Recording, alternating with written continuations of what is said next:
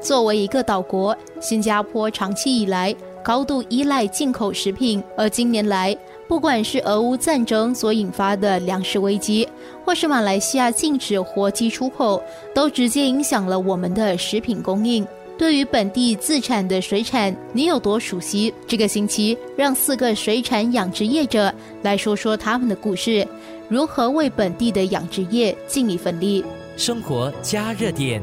应该是三十年前吧。我在进入电子业之前，我就对这个水产养殖有兴趣。十年前，当我就是我的电子业 stabilize 的之后，maybe 可以看看一下圆一下梦吧。开始的时候，这个挑战是蛮大的，因为新加坡的土地很小嘛，肯定就是采取的方式不同，必须要高密度的养殖，而且是垂直的养殖，要节省我们的。呃，这个地方一般的水产养殖法这方面的效率应该是不够高，就是开发了我们的纳米养殖技术来增加它的这个密度。但是开始的时候，说实在的，我们也不懂去哪里找这个技术，毕竟没有这个先例嘛。所以我们一共花了五年，到处去看啊，参观展览会啊，一直在尝试啊，尝试啊。水产养殖一个赛格下来大概是一年，其实五年也算不是很长。长的时间，因为就是五个赛格罢了嘛，还好啦，我们还是挺幸运的，能够开发这个纳米的这个技术。虽然这五年里面，我们基本上是没有收入。王义生和太太一同创立了蓝海洋水产养殖科技有限公司，有别以往的水产养殖，他们的渔场设立在大市的一座工业楼里。我们一开始的时候就要在室内陆地养殖，室内比较方便。我们人类嘛，几百万年前人类住在洞穴里面嘛。为什么住在洞穴呢？因为外面太危险嘛，有其他的动物啊，往室内跑是最安全的。那个角度来出发，那么就往室内跑。我们现在主要是养澳洲的翡翠鲈鱼和南美的白虾，技术是一样，室内通过这个再循环科技垂直养殖。这个翡翠鲈鱼它是一个澳洲品种，它的习性四季嘛，澳洲大家知道是一个温带国家，但是呢，这个温带的鱼在夏天的时候，他们会进食的。很多量很大，为什么呢？因为它要过冬，他们会拼命的吃，冬天它就冬眠，它就基本上不吃了。我们这里的温度呢是刚刚好，就是三十度左右。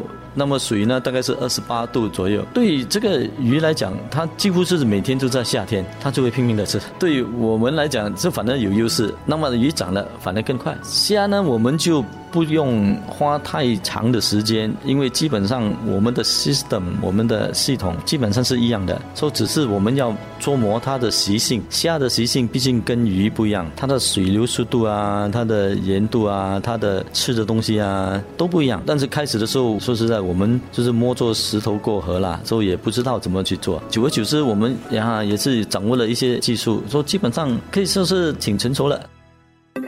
黄医生也提到，在室内养殖水产的关键。当你把那个气体融入那个液体里面，它是变成气泡，它不会溶在水里面，它变成气泡，而且它会往上浮，到了就是水表面，它就嘣不见了。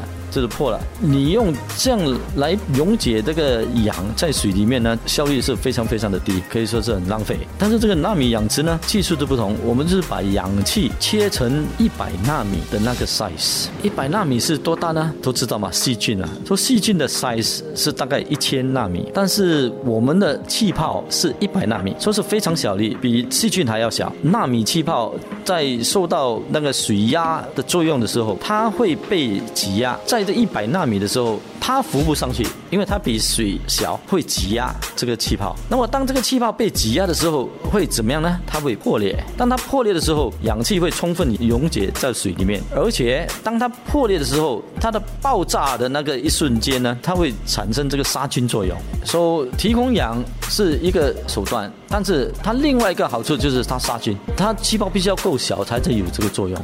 生活加热点。面对“三零三零”愿景，到了二零三零年，本地生产的农产品能满足国人三成的营养需求。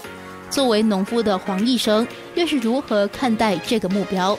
现在我们是专门提供到高等的餐馆，说实在的。但是接下来呢，我们是想去到家庭消费者，政府的提倡这个三零三零这个本地供应愿景呢，其实是蛮有挑战性。但是至少我们已经跨了一步啦，就是政府开始推广本地的食品。那么接下来呢，就要看另外我认为是比较重要的，农夫他愿不愿意养殖，他愿不愿意就是响应政府的号召，一般市民他们愿不愿意购买本地的食材，这个三个 point 都是很重要，因为它互相牵连着，其中一个断裂了，那么这个三角关系不在那边，那么这个东西就圆不来。现在农夫们呢，我相信经过这个 COVID-19 的影响，多少会影响到他们的士气啦。说实在的，因为我们被间接的影响，去年我们的销售额真的是跌得很厉害很厉害。虽然我们在网上的销售额增加了，但是毕竟提供给海鲜餐馆啊、高等餐馆的量也不少，所以我相信其他的农夫也会面对同样的这个问题。所以接下来就是看看我们能不能做些什么。呃，蓝海洋来讲，我们就开发了新的产品，相信这个是一个短暂的影响，所以我们还要往长远的计划着想。去年就开发了鱼汤跟鱼面，我们相信政府的出发点是对的，我们要支持。虽然我们受了这个 COVID-19 的影响，所以我们相信出多一些产品，让消费者多一些选择。这个疫情总是会过去的，那么之后我们就会更强大，不可以为了一些挫折而放弃了我们的原定的这个目标。所以接下来就是看消费者愿不愿意支持本地的产品，价格可能高了一点，但是它的营养价值、它的安全成分肯定会是可以看得到的，看得到、摸得到。那么你。从外国买进来的，你看不到，你摸不到，你也不懂它是怎么养殖。我们是在 TOS 这里本地养殖，所以你可以看得到，你摸得到，你知道它怎么养殖。也希望就是本地的消费者能够支持本地的产品。这个三十三十呢，三角形就能够完成。生活加热点。